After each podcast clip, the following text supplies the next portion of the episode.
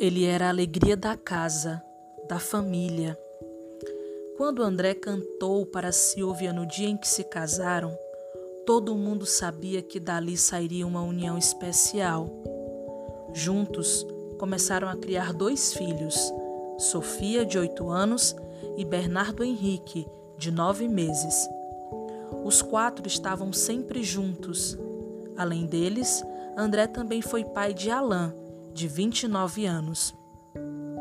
Chamado de Bazão pelos amigos, André era um homem fácil de se fazer amizade.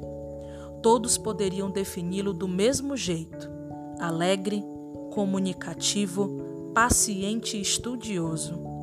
Se precisasse de alguém para ajudar, André estaria lá. Agora, são os próprios amigos quem ajudam a família de André a se manter. André era um sonhador, gostava de aventuras. Resolveu fazer esportes radicais para atrair turistas. Comprou botes, coletes, capacetes e caiaques. Explorou uma região que pouca gente conhecia e criou grandes histórias. Um dos conselhos mais valiosos que André deixou para os amigos e para a família foi: tudo tem o seu tempo e agora você está vivendo o seu. Isso vai passar, não se estresse à toa.